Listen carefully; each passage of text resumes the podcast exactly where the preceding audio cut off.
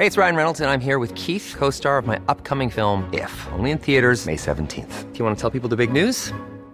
All right, I'll do. Sign up now and you'll get unlimited for $15 a month in six months of Paramount Plus Essential Plan on us. Mintmobile.com slash switch.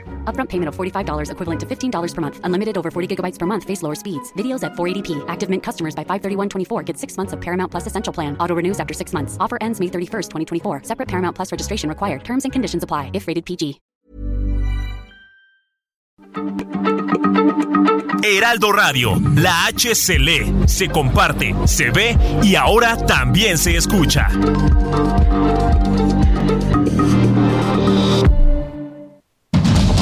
Inicia.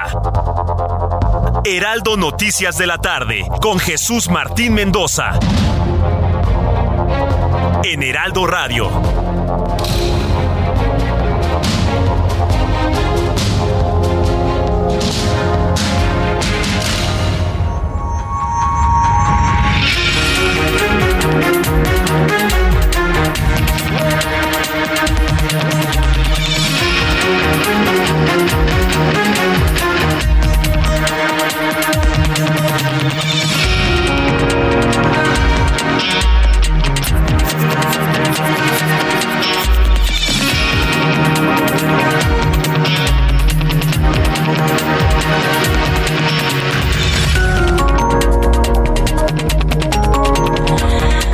Las 6 de la tarde en punto, hora del centro de la República Mexicana. Bienvenidos, muy buenas tardes. Iniciamos el Heraldo Radio de este lunes 17 de abril del año 2023.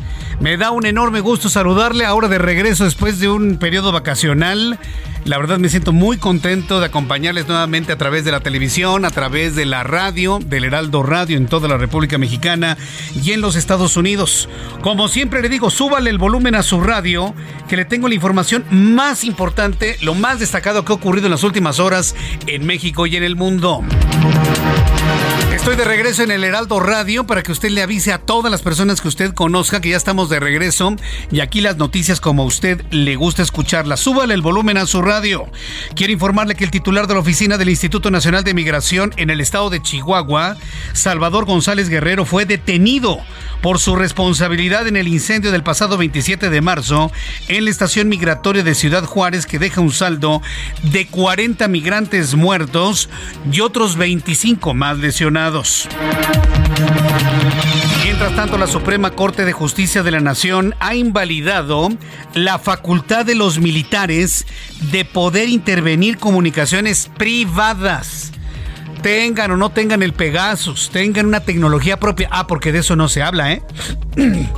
Nadie habla de algo que el ejército tiene.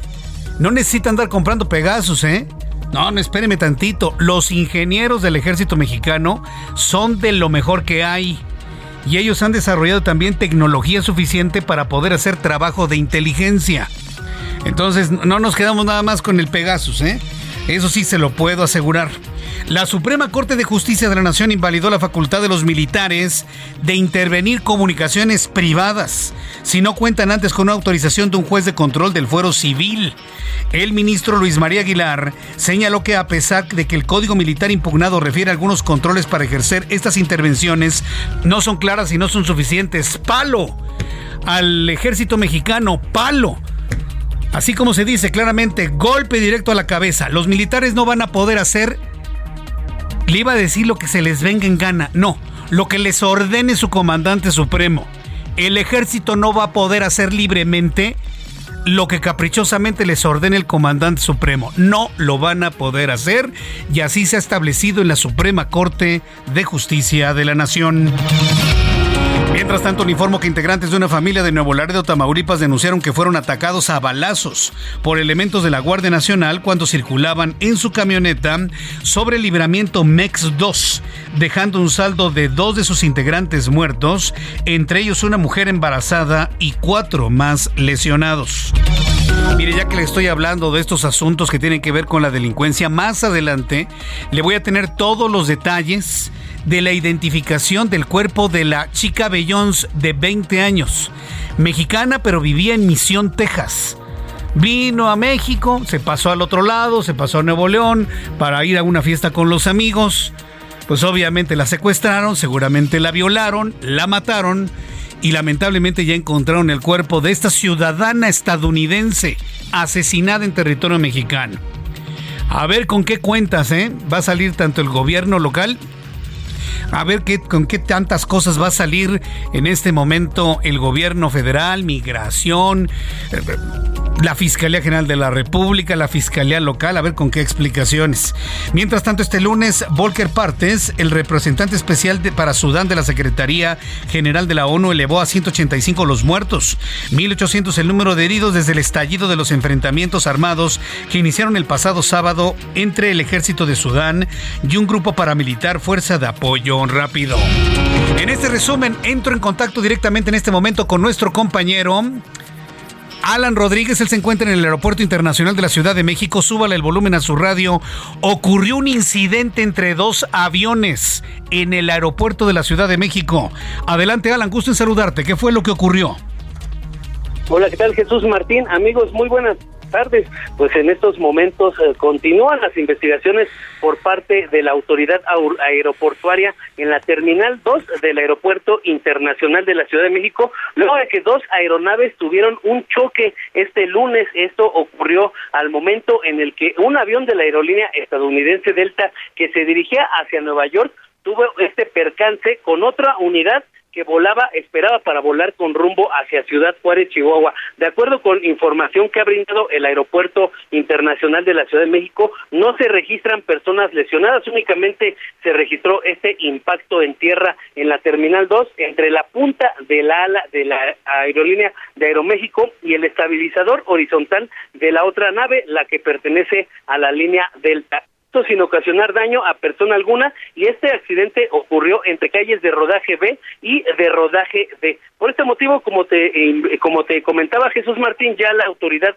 aeroportuaria pues ha descartado que estas dos unidades puedan continuar con su vuelo y van a continuar con las investigaciones para determinar cuáles fueron las causas de este impacto. Nosotros vamos a permanecer muy al pendiente de la información y es que pues bueno, estas dos unidades tuvieron que regresar a sus a sus plataformas y los pasajeros pues se les va a posponer su vuelo. Eh, eh, dime una cosa, ¿las dos aeronaves son de la empresa Delta o son de diferentes aerolíneas?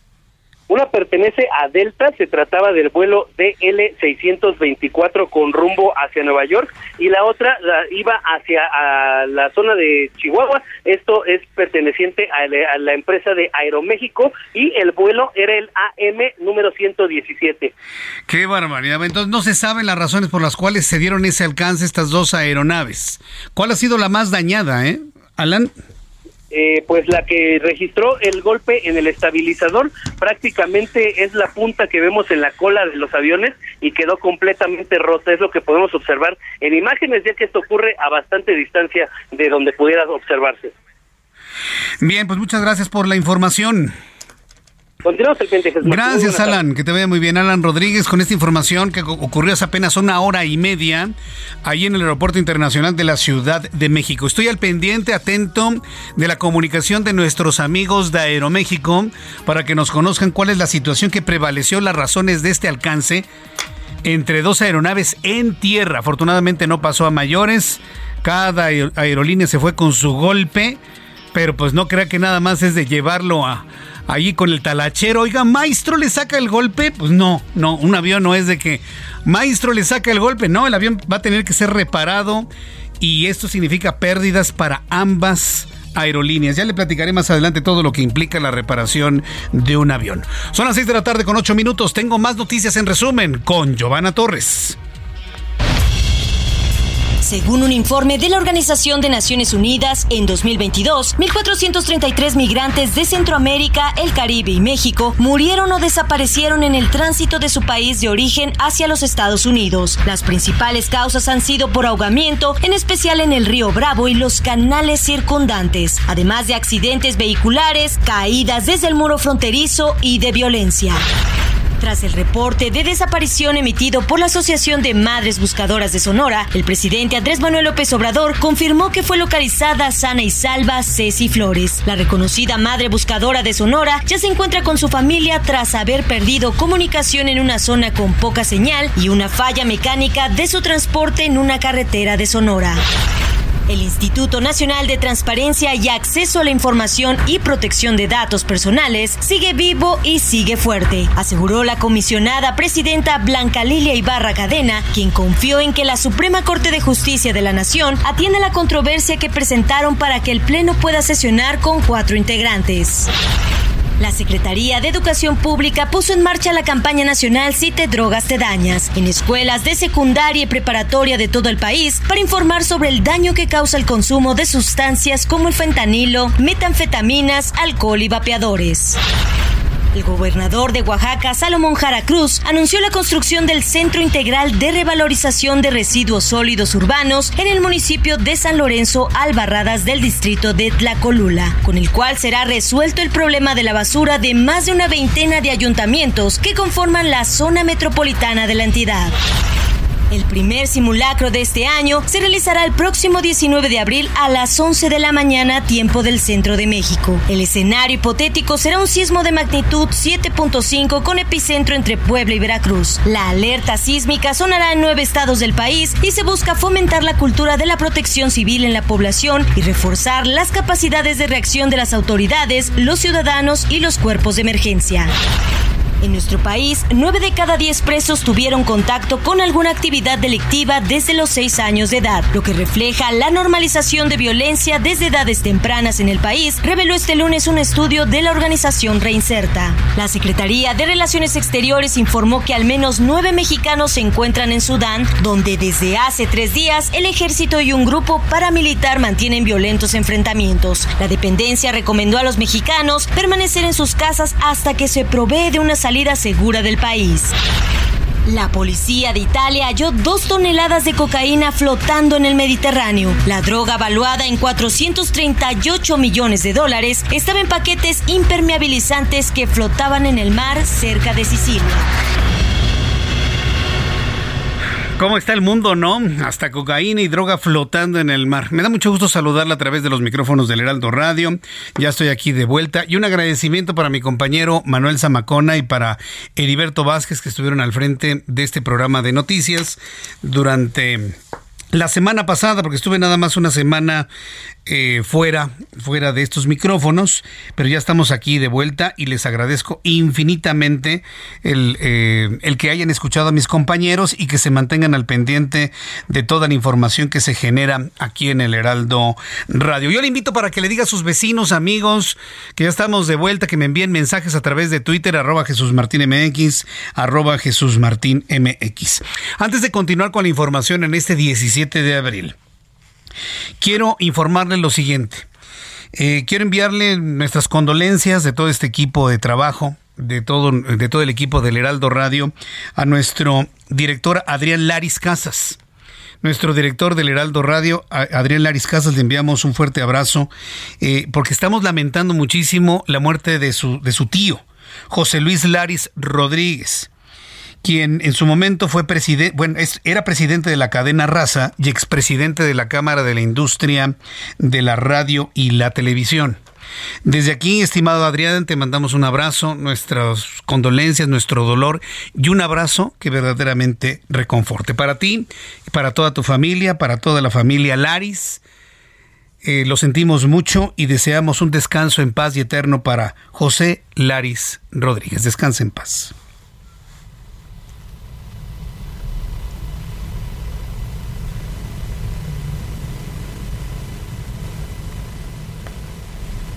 Son las 6 de la tarde con 13 minutos, las 6 de la tarde con 13 hora del centro de la República Mexicana. Bien, vamos a revisar la información importante de este día y entro directamente con lo ocurrido en Chiapas. A mí la verdad me da mucho dolor y mucha pena ver que nuestro país cada día en muchos estados, en muchas ciudades se dan este tipo de fenómenos. Balaceras, asesinatos, ajustes de cuentas, Jerónimo Ruiz, el líder de los artesanos del mercado de Santo Domingo de San Cristóbal de las Casas, fue asesinado hoy lunes por dos sujetos armados. Esto desencadenó una balacera en las inmediaciones del mercado del mercado más tradicional de San Cristóbal, el que visitan alemanes, italianos fundamentalmente, españoles y por supuesto una gran cantidad de visitantes nacionales. Patricia Espinosa es nuestra corresponsal en Chiapas y nos informa. Adelante, Pati. ¿Cómo estás, Jesús Martín? Muy buenas tardes, buenas tardes a nuestro auditorio. Efectivamente, ya lo adelantabas, este día fue asesinado a balazos el líder artesano de nombre Jerónimo Ruiz en la colonia Nueva Esperanza, en la zona norte de San Cristóbal de las Casas, aquí en el estado de Chiapas. Fue privado de la vida por sujetos que iban a bordo de una motocicleta cuando iba a subirse un vehículo color rojo. Eh, comentaron también algunos ciudadanos. Esta persona, decirte Jesús Martín, era familiar de Narciso Ruiz. ¿Quién era Narciso o quién es Narciso Ruiz? Es líder de la Asociación de Locatarios de Mercados Tradicionales de aquí de Chiapas, bueno, que se le conoce como Almetrach. Tras esta situación se desató una balacera en el municipio de San Cristóbal de las Casas, donde seguidores del oficio de líder de locatarios encapuchados cerraron vías a varias colonias de la ciudad para, para, dar con el paradero de él o los responsables del asesinato, quemaron incluso algunas viviendas, llantas y realizaron disparos al aire. Provocó esto que ciudadanos y turistas corrieran por los andadores de la ciudad colonial para resguardarse de las balas. Los establecimientos incluso fueron cerrados, al igual que las familias, bueno, se resguardaron en sus casas. Decirte que autoridades educativas anunciaron la suspensión de clases vespertinas ante la balacera que se desató aquí en el municipio de San Cristóbal de las Casas. El alcalde de esta ciudad, Mariano Díaz Ochoa, Incluso señaló que pues que actuarán por la vía jurídica y no por la fuerza, aunque realizaron más tarde un barrido con el apoyo de la Guardia Nacional y también de la Policía Estatal y Federal. Eh, no hay detenidos hasta este momento y los elementos policíacos lo que hicieron se replegaron. ¿Por qué? Porque no les permitieron la entrada, pues colocaron barricadas los seguidores del líder eh, asesinado. Eh, Jesús Martín, así la situación de lo que pasa aquí en San Cristóbal de las Casas en Chiapas. Muy bien, pues muchas gracias por la información, Patricia. Me imagino que cuando ocurre esto estaba lleno de turistas, como siempre, turistas extranjeros. Sí, por supuesto, aunque ya terminaron las vacaciones, eh, San Cristóbal de las Casas es la segunda ciudad más visitada después de Tuxtla Gutiérrez. Y bueno, eh, ya te imaginarás cómo se encontraba, porque sobre todo eh, corría la gente dentro de estos pasillos muy conocidos aquí en San Cristóbal de las Casas. Qué barbaridad. Bueno, muchas gracias por la información, Pati. Muy buenas tardes. Hasta luego, muy buenas tardes. Pues ajustes de cuentas, ya saben, ¿no? Pues finalmente, ya sean derechos de piso, ya sean ajustes, ya sea tú me debes esto, me vengo de ti por lo otro, y así estamos lamentablemente en México. ¿Y sabe qué es lo peor de todo? Que todo esto que nos le estoy informando trasciende a otros países, trasciende a otros lugares del mundo. Y uno como mexicano al ver que solamente se habla de lo peor de México en otras partes del mundo, uno dice, no puede ser, no puede ser que vivamos de esa manera en México. Y todos enconados y todos enfrentados, todos enojados por el asunto político o también por la ambición del dinero, tener dinero fácil. Es, es, una crisis social que por lo menos esta administración no ha podido mitigar pero bajo ninguna circunstancia. Y eso también hay que, hay que decirlo, ¿no? Porque es precisamente el lugar que nos eh, toca vivir en este momento. Mientras tanto, en otra noticia, importantísimo lo que acaba de anunciar la Suprema Corte de Justicia de la Nación y también muy importante para el ejército mexicano. Luego de una acción de inconstitucionalidad promovida por la Comisión Nacional de los Derechos Humanos, este lunes la Secretaría eh, de, la Defensa Nacional, perdón, la Suprema Corte de Justicia de la Nación invalidó la posibilidad de que los militares intercepten comunicaciones de civiles sin la autorización de un juez. En pocas, mire, yo no tengo dudas del buen hacer del ejército mexicano. Yo no tengo la menor duda. Digo, puede haber excesos porque también son seres humanos. También son seres humanos y uno que otro puede caer en excesos que ya conocemos. Pero la institución como tal, la institución como tal, desde mi punto de vista, es intachable y tiene un gran comportamiento. Y si el ejército ha hecho algún tipo de espionaje a particulares, no es porque lo hagan por ejercicio, ¿eh? O porque les guste, porque se les antojó. A ver, voy a escuchar las conversaciones de Jesús Martín, que, ni las escuchan, ¿eh? Por cierto. Lo estoy poniendo como ejemplo. ¿Por qué lo harían? Porque se los ordena el comandante supremo. Entonces entendamos esta noticia. Esto que ha determinado la Suprema Corte de Justicia de la Nación, más que para el ejército, es para impedir que el comandante supremo de las Fuerzas Armadas ordene a sus ingenieros espiar a alguien en particular sin que medie una autorización de un juez civil. Vamos con Diana Martínez, reportera del Heraldo Media Group, quien nos tiene toda la información. Adelante, Diana. Así es, Jesús Martín, te saludo con gusto. La Suprema Corte de Justicia de la Nación invalidó la posibilidad de que las autoridades militares puedan intervenir las comunicaciones privadas sin que lo autorice un juez. El máximo tribunal concluyó este lunes el debate eh, sobre las reformas al Código de Justicia Militar y al Código Militar de Procedimientos Penales. Por mayoría de ocho votos se invalidó la técnica de investigación de intervención de comunicaciones prevista en el Código Militar de Procedimientos Penales. El ministro ponente es el, ministro Luis María Aguilar, quien eh, señaló que a pesar de que esta técnica tiene controles, estos no, no son claros. Una vez que, concluyeron el, debate sobre este tema, los integrantes de la Suprema Corte de Justicia de la Nación iniciaron el análisis del proyecto del ministro Juan Luis González Alcántara Carrancá, quien eh, plantea declarar inconstitucional la transferencia de la Guardia Nacional a la Secretaría de la Defensa Nacional. Hasta aquí mi reporte. Muchas gracias por la información. Muchas gracias Diana Martínez por la información de esto que ya no tiene vuelta atrás. Y le voy a decir una cosa, no lo va a impugnar el ejército. Porque ellos hacen lo que les ordenan. Estén de acuerdo o no estén de acuerdo. Ojo con esto segundo que les digo. ¿eh? Estén de acuerdo o no estén de acuerdo. Lo cumplen, ¿por qué? Porque son leales entre los leales. Porque una de las grandes virtudes de las Fuerzas Armadas es ser leales entre los leales. Eso yo se los he aprendido a ellos. Ellos me lo han dicho, he estado cerca del ejército durante todos estos años y usted lo sabe. Entonces, en todo momento les ha tocado hacer cosas que les gustan y cosas que no les gustan. Habrá momentos en la historia donde haya más cosas que no les gusten y otras que más les gusten. Eso ya será cuestión del análisis al tiempo. Pero todo lo que están haciendo no es porque se les ocurra a ellos, ¿eh? Ojo.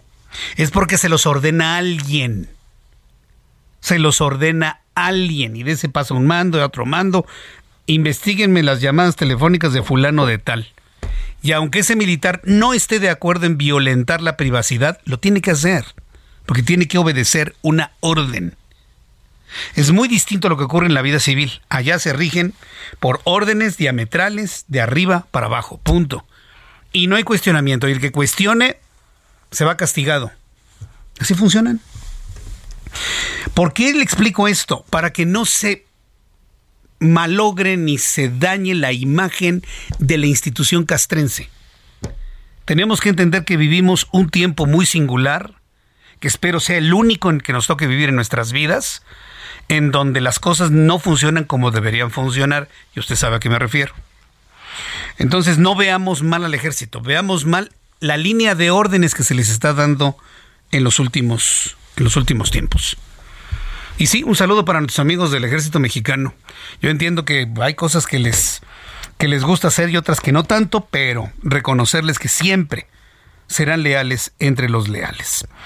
Bien, cuando son las 6 de la tarde con 22 minutos hora del centro de la República Mexicana, bueno, quiero informarles que elementos de la Guardia Nacional, esto en Nuevo Laredo, Tamaulipas, balearon una camioneta en la que viajaba una familia, lo que dejó un saldo de dos personas fallecidas y cuatro heridos, uno de ellos en estado grave. Voy a entrar en comunicación con Carlos Juárez. Nos alcanza a entrar Carlos Juárez, corresponsal en Tamaulipas. Adelante, Carlos. Hola, ¿qué tal Jesús Martín? Qué gusto saludarte a ti y a todo tu auditorio. Te comento que efectivamente elementos de la Guardia Nacional están siendo señalados por ser los autores eh, materiales de una balacera en contra de una familia que viajaba en una camioneta eh, color guinda en la Suburban 2001 con placas de Texas, esto en el libramiento MEX 2 a la altura del kilómetro 8. Hasta el momento, bueno, pues ya lamentablemente se suma una muerte más, Jesús Martín, lo que comentas, porque el bebé de la mujer de 15 años perdió la vida luego de que fuera extraído de su madre ante eh, la realización de una cesárea por las heridas que presentaba ella. También horas después se confirmó su muerte y el deceso del señor Jesús Felipe García García, de 54 años de edad, luego de estar en el Hospital General, justamente en el área de urgencias, donde se reportó su muerte. Están heridos Luis Adán, de 25 años, quien presenta un balazo en la espalda con salida en el tórax, lesionando uno de sus pulmones, así como también Verónica, de 24 años, y un adolescente llamado Edwin, de 14 años, todos heridos de bala, luego de que fueran agredidos a balazos por elementos de la Guardia Nacional durante la mañana de este domingo. Sumando así ya Jesús Martín la cifra de tres personas muertas por estos hechos ocurridos en la frontera con Estados Unidos. Jesús Martín, es la información. ¿Y se conoce cuál fue la razón por la cual emprendieron a balazos? Hasta el momento se desconocen las causas porque la Guardia Nacional no ha emitido ningún comunicado y tampoco la Fiscalía General de la República, que es la que trajo el caso. Gracias por la información, Carlos Juárez. Muy buenas tardes. Hasta luego, que le vaya muy bien. Moraleja, ya no anden camionetotas. Y menos si son blancas o negras, porque inmediatamente, ah, son de narcos, pégales. ¿O qué debemos entender ante este tipo de acciones? Pobre familia, ¿eh? Qué tristeza, pobre familia. Ah, ¿y la Comisión Nacional de los Derechos Humanos? Bien, gracias. Sí, ahí arrancando nueva semana, por supuesto. Vamos a ir a los anuncios y regreso enseguida con más noticias aquí en el Heraldo Radio. Escucha las noticias de la tarde con Jesús Martín Mendoza. Regresamos.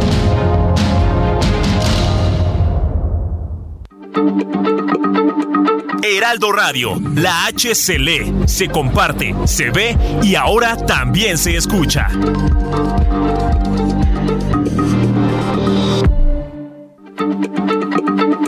Heraldo Radio, la H se lee, se comparte, se ve y ahora también se escucha.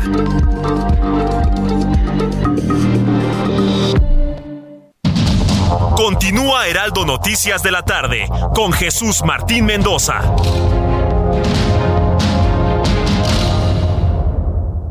CAT promedio de 30.6% sin IVA, vigencia del 1 de abril al 2 de mayo. Que el esfuerzo sea tu única guía para seguir avanzando con RAM 4000, el camión que carga con más pasajeros al ser el único con doble cabina. RAM 4000, capaz de llevar una cuadrilla de trabajadores. Estrénalo con tasa desde el 9.75%. RAM a todo con todo. Feria Nacional de San Marcos 2023 presenta Camilo, Ricky Martin, Rod Stewart, Black Eyed Peas, Maluma, Belinda, Tigres del Norte. Del 15 de abril al 7 de mayo. Vive la feria. Viva Aguascalientes, Gobierno del Estado.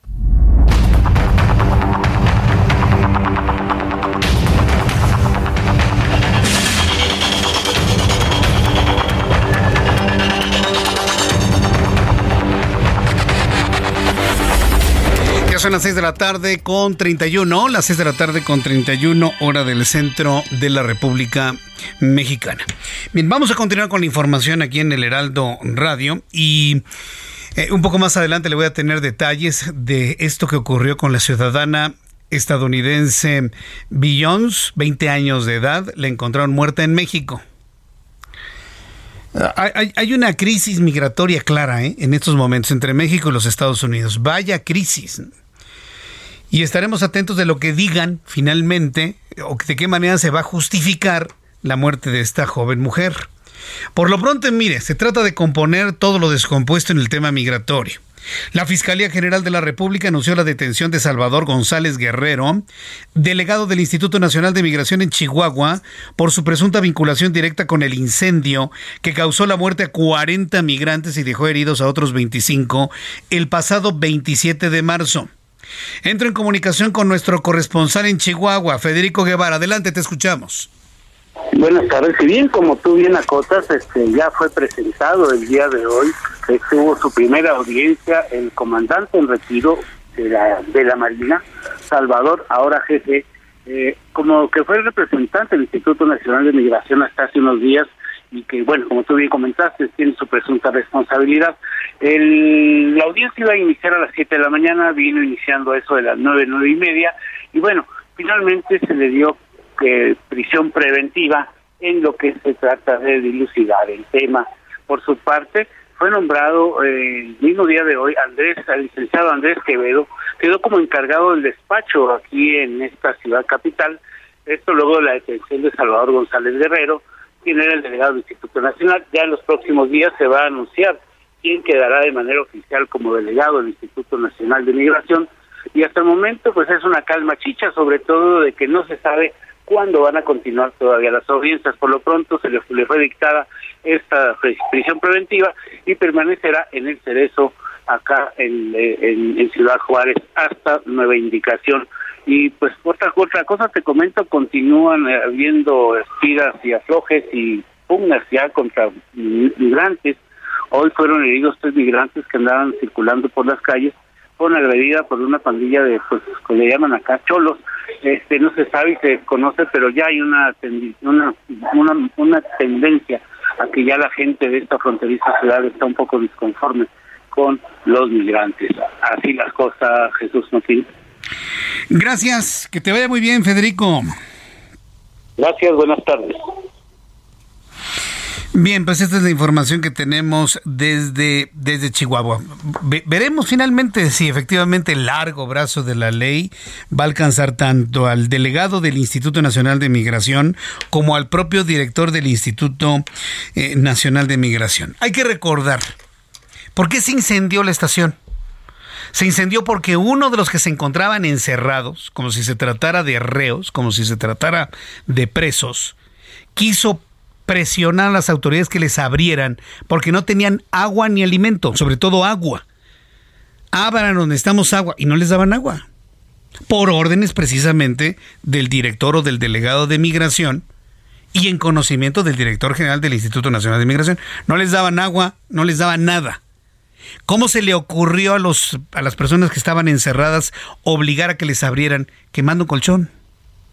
Y esto lo provocó eh, un, eh, un venezolano de nombre Jason. Entonces, él está vivo. ¿Cómo lo van a defender? ¿Qué posibilidad hay de, de defenderlo? Bueno, pues la asociación, eh, eh, hay una asociación de defensores de refugiados que van a defender a Jason, que está acusado de incendiar pues, la estación migratoria en Ciudad Juárez. Tengo comunicación con Jorge Vázquez Campbell, presidente de la Barra y Colegio de Abogados y Defensores de Refugiados AC, a quien le agradezco estos minutos de comunicación con el auditorio del Heraldo Radio. Estimado Jorge Vázquez, gracias por tomar la comunicación. ¿Cómo le va?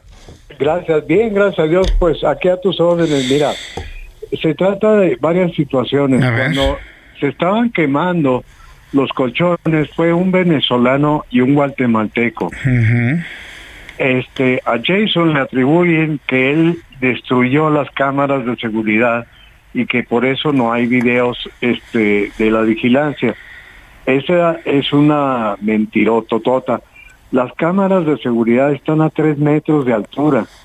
No hay manera, sin una escalera, de subir a hacerle algo, ni siquiera moverlas del lugar o, de orientación. A Jason lo revivieron porque él estaba este, desmayado en el baño, muy lejos de la quemazón. Entonces, este, estamos en una, los agentes que declararon en contra de él no estaban en turno, este, al momento del incendio, estaban en el turno de la mañana, no es de la noche. Entonces hay unas, ya estamos, ya empecé yo la defensa de Jason en este, eh, aquí en el juzgado de control. Y estamos viendo que escogieron al, que parecía, traía eh, greña, bueno, traía esas colitas y, traía barba y, ah, este es un activista y sobre él. Entonces hay una serie de situaciones muy, muy absurdas, mira el, el contraalmirante era un hombre muy déspota y él confirma el dicho que entre más déspota, más cobarde. Se puso a objetar de que lo detuvieron en un restaurante. El restaurante es un área abierta donde entran y salen libremente las personas. No necesitas un orden de cateo para entrar a un lugar público. Eh, por otro lado, está exigiendo que por razones de su trabajo lo van a matar adentro del cerezo. Quiere que lo, lo, lo, asignen a un campo militar, a una prisión militar en la Ciudad de México. No quiere enfrentar los cargos aquí. Eh, son, situaciones que dicen, ah, ahora sí te acobardas. Entonces, eh, sí lo van a vincular a proceso porque él era responsable de tomar las medidas de seguridad Vamos a suponer que el, la comunicación en, en, el teléfono que tuvo en la noche, que no, no sabemos el contenido por privacidad, que no haya dicho que los, que los este, dejaran encerrados, pero él no tomó las precauciones de, medidas de seguridad y de evitar este problema al momento que empezaron a protestar. Debió haber dicho, denles agua, vienen garrafones de la llave y denles agua. Pues sí, así es. O denles de comer, porque fue otro problema. Desde la mañana no les habían dado de comer, porque al restaurante no le habían pagado el presupuesto de la comida. Vaya. Bueno, es que todo lo que usted me dice no, no me asombra absolutamente nada, dado el nivel de corrupción que hay en este gobierno y en este caso el Instituto Nacional de Inmigración. Pero ante los hechos que usted nos ha comentado, ¿qué tan fácil o qué tan complicada va a ser la defensa de estas dos personas que en esa desesperación por llamar la atención y obligar a que abrieran la puerta, pues provocaron este, este incendio. Va a ser los responsables de la muerte de, la quemazón están muertos. Mm. Mira, eh, si tú agarras un colchón de una espuma con, con una, un plástico de, de, hule grueso y le prendes un cerillo, te, te mueres porque estás eh, inquiriendo gases de cianuro. O sea, es casi instantánea, por eso se murió tanta gente. O sea, el, el, el, humo que genera ese tipo de, de sustancias es peligrosísimo. No tenían por qué haber tenido esos materiales adentro de, un... Era lo más barato que encontraron, eh, pero eran sumamente peligrosos. O sea, bueno, debo pensar que nadie se imagina que van a, van a quemar los colchones para llamar la atención. Aquí eh, entiendo que fue una reacción desesperada, ¿no? Para que los voltearan a ver. Mira, si, si haces un estudio anterior en todas las estaciones migratorias, es muy común que quemen colchones. O sea, es una práctica frecuente de cinco años para acá de los inmigrantes para forzar que vaya la prensa. El, hace dos años en Janos tuvimos una huelga de hambre de cubanos, de, de 100 cubanos. Se, se declararon en huelga de hambre, me hablaron, hablé a la prensa y logramos publicar lo que estaba sucediendo y a consecuencia de esa publicación se acabó el problema y me lo soltaron. Entonces las medidas de presión de parte de los reos no son este una cosa rara, son comunes. En Tapachula una fuga masiva de creo que 800 inmigrantes que tumbaron la puerta a patadas, pero eso fue hace tiempo. Entonces son, son, llega un momento en que por las condiciones en que los tienen, ya, ya no la piensan porque dicen, pues de que me muera aquí a que me salga, pues voy a ver qué, qué pasa y me la juego. Por eso esas medidas de violentas de parte de estas personas. Pues bueno, pues eh, el, el, proceso de defensa y de todas estas investigaciones, más o menos cuánto tiempo tardarán desde lo que ha podido usted averiguar, abogado. Mira, para sacar a una persona que tiene 40 muertos vamos a tratar a tardar aproximadamente dos años. O sea, en lo que metes una audiencia, en lo que te vas en apelación, en lo que te vas a amparo, en lo que el colegiado ratifica o restituye y vuelve a regresar y vuelve a empezar, calcúlale dos años. Dos años al menos. Pues estaremos pues a lo largo de dos años consultándolo, esperemos que sea menos tiempo. Y yo le quiero agradecer mucho a Jorge Vázquez Campbell, abogado, que me haya tomado la comunicación en esta tarde aquí en El Heraldo. Muchas gracias por su tiempo. Eh, si me permites un minuto, nomás un comentario. Sí, adelante. Se me hace un, una burla y un atropello a la dignidad y a la impartición de justicia que el comisionado de migración se le haya acusado de usurpación de, funciones públicas en lugar de acusarlo igual que todos. Este, este alto comisionado es responsable directo de las condiciones migratorias de todo el país. Así es que debería de estar consignado por homicidio igual que los demás y no porque es amigo del presidente, como el presidente lo dijo en, en la mañanera. No, no, vamos a esperar. Pues lo que esperó ya, ya, ya dio resultado, le ordenó a la Fiscalía de la República que lo soltaran bajo fianza. Ahí se nota la mano, la mano del amigo, ¿no? Pues sí, ahí se nota la mano del amigo. Pues nos tocó vivir estos tiempos, pero ya falta nada más el 25% del tiempo, así que no nos preocupemos. Ya nada más el 25%. Bueno, muchas gracias por este tiempo, abogado. Le envío un fuerte abrazo. Gracias, igualmente. Hasta luego, que le vaya muy bien. Es el abogado Jorge Vázquez Campbell, presidente de la barra de abogados, barra Colegio de Abogados, Defensores de Refugiados AC. Y pues sí, a propósito de ello, hoy exactamente se están cumpliendo tres cuartas partes de la administración de López Obrador, el 75%. Falta todavía el 25%, 25%. Mire, si ya sobrevivimos el 75%, nada más es aguantar, aguantar, aguantar, aguantar, aguantar, aguantar, aguantar, aguantar.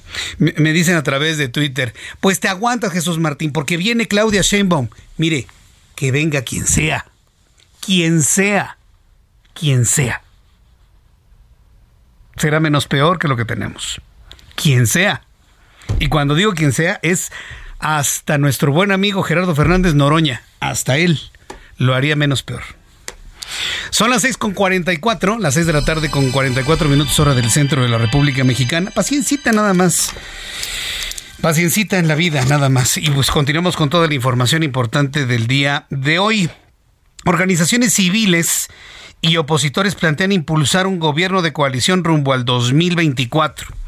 Con la mira en las elecciones de 2024, este lunes la oposición política de México planteó la conformación de un gobierno de coalición para hacer frente al actual presidencialismo que consideran ejerce el actual presidente Andrés Manuel López Obrador. Sobre este asunto, voy a platicar al ratito con Claudia Ruiz Macié. Ella es senadora de la República por el PRI y mire, muchos habían visto a Claudia Ruiz Macié como una buena opción para gobernar la Ciudad de México. Pero no, ya Claudia Ruiz Macié Ah, dice, yo quiero ser candidata a la presidencia de México. Y en esa aspiración la voy a entrevistar al ratito, así que no se la vaya a perder un poco más adelante aquí en el Heraldo Radio, porque sí, lo, que ella nos tenga que comentar sobre la participación del foro que convoca Unidos para crear gobiernos de coalición, pues debemos conocer, mire, ya tenemos a varios personajes, pero hace falta uno que sea el potente, el único, el que sea encumbrado o encumbrada por todas las fuerzas políticas de oposición y todas las agrupaciones sociales, para que de esa manera, en igualdad de circunstancias, empiece pues una batalla política. Fíjese, hoy estaba entrevistando en el Heraldo Televisión a, los representantes de Poligrama MX, que es una encuestadora que sacó los resultados de su encuesta rumbo a la presidencia para 2024. Y y me comentaron algo que me parece muy importante a tomar en cuenta. Más allá de si es legal o es ilegal, si está en el tiempo o está fuera de tiempo, todos están en modo campaña. Todos. Claudia Sheinbaum, Marcelo Ebrard, Adán Augusto López Hernández, Ricardo Monreal, eh, Gustavo de Hoyos, eh, Santiago Krill, o sea, todos todos están en modo campaña ya. Más allá de lo legal, más allá de, lo permitido en cuanto a las leyes electorales, todo el mundo ya está en ese modo campaña. Eso me lo dijeron nuestros, nuestros amigos de Poligrama el día de hoy. Ante esa realidad, ¿cómo va a trabajar, a enviar el mensaje? ¿Cómo va a hacerlo Claudia Ruiz Macié? La tengo en la línea telefónica, senadora por el Partido Revolucionario Institucional. Qué gusto saludarla. Bienvenida al Heraldo Radio. Senadora. Hola, qué gusto saludarte. Gracias por el espacio. Gracias, Claudia Ruiz Mací, por estar aquí con nosotros. Pues interesante su participación en el foro que convoca Unidos para los Gobiernos de Coalición. Y bueno, sabíamos que Claudia Ruiz Mací era muy, muy mencionada para competir por la jefatura de gobierno, pero ahora sabemos que buscará competir por la presidencia de la República. Senadora. Es, es correcto, a mí me interesa encabezar un proyecto pues amplio, muy plural, muy incluyente y muy ciudadano hacia 2024, en donde yo creo que los mexicanos lo que necesitamos es una alternativa frente al proyecto, pues francamente de gobierno sin resultados, autoritario, antidemocrático que nos ha presentado Morena en estos cuatro años. Y la vía para hacerlo eh, creo que es justamente poder plantear eh, una coalición electoral meramente de partidos que eh, se distribuyen cargos y que concluya cuando pasa la elección a un planteamiento más amplio que incluya la ciudadanía, que eh, se establezcan compromisos y una agenda legislativa compartida y el establecimiento de un gobierno de coalición plural donde participen los mejores perfiles, no importa si militan o no en algún partido político o en ninguno, que convoque a nuevos eh, compromisos y acuerdos eh, al país para reconciliarlo, para construir la institucionalidad que necesitamos para enfrentar y superar retos y problemas que tenemos, como la pobreza, la desigualdad, la violencia, la impunidad, pero también para aprovechar las oportunidades que tiene nuestro país y que estamos dejando pasar. Ha, mencionado algo muy importante, senadora, reconciliación. Y un proceso de reconciliación social implica, pues, ir un proceso de, de, volver a hilvanar el tejido social y encontrar la unidad para que de esta manera todos juntos, pues, eh, elijamos a esa persona que, eh, que nos dé un verdadero plan creíble, socialmente posible, políticamente posible, para encontrar la presidencia de la República en 2024. Pero ¿cómo lo van a hacer desde la unidad de la oposición? Tomando en cuenta que pues hay mucho encono, ¿eh? Y, el presidente de la República se ha encargado de ir fortaleciendo esos enconos sociales en contra de un partido político, en contra del que tiene dinero, en contra del empresario, en contra del que sí ha podido y el que no ha podido.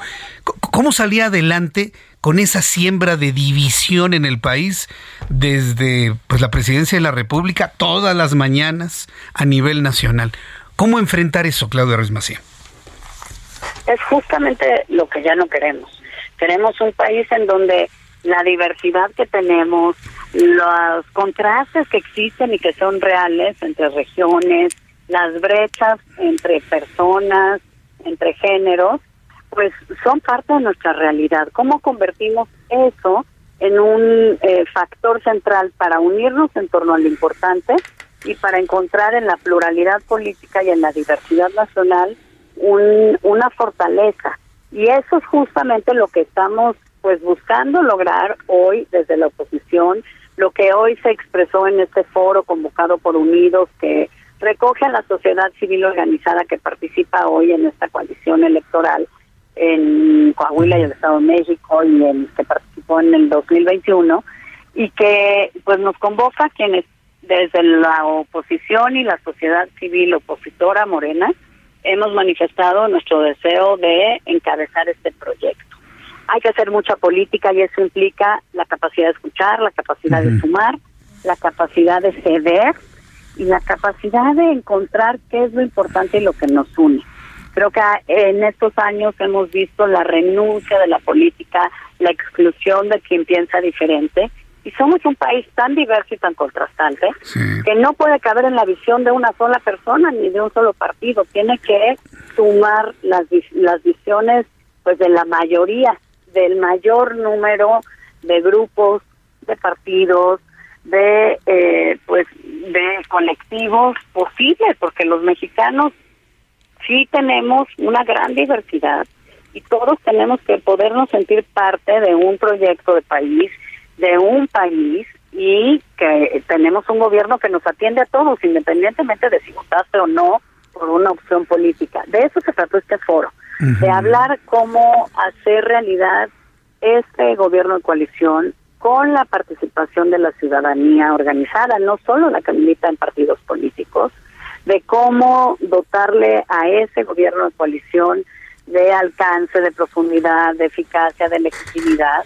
Y me parece que es una buena noticia para los mexicanos que estemos pensando en eso, que estemos pensando en cómo definimos estos procesos, cómo los hacemos realidad, cómo nos sumamos todos en esta visión muy incluyente de la diversidad del México que vivimos y que es real, aunque algunos en el gobierno no la quieran ver y quieran que todos pensemos igual. La verdad es que no es así.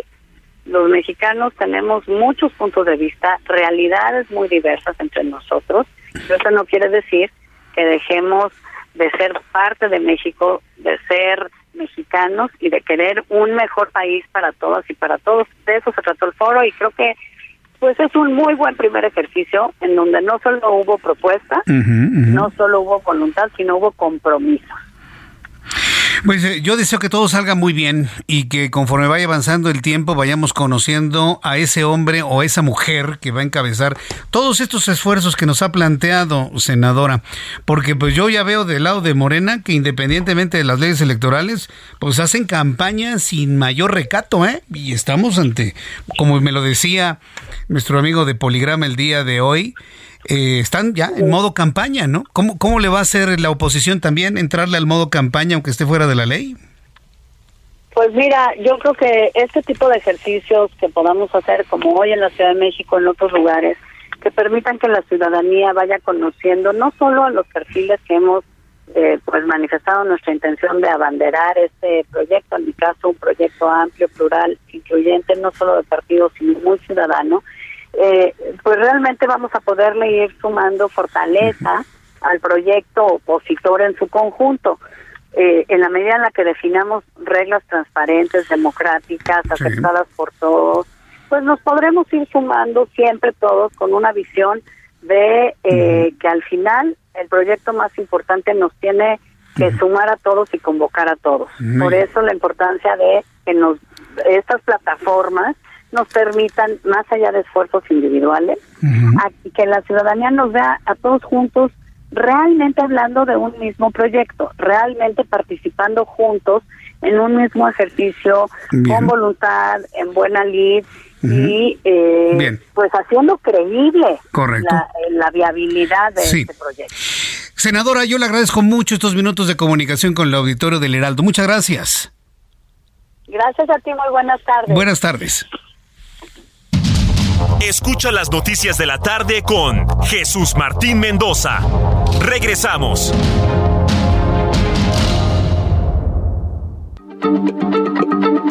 Heraldo Radio, la H se lee, se comparte, se ve y ahora también se escucha.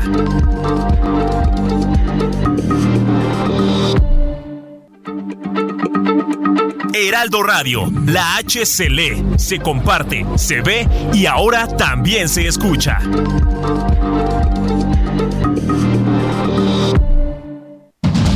Continúa Heraldo Noticias de la tarde con Jesús Martín Mendoza.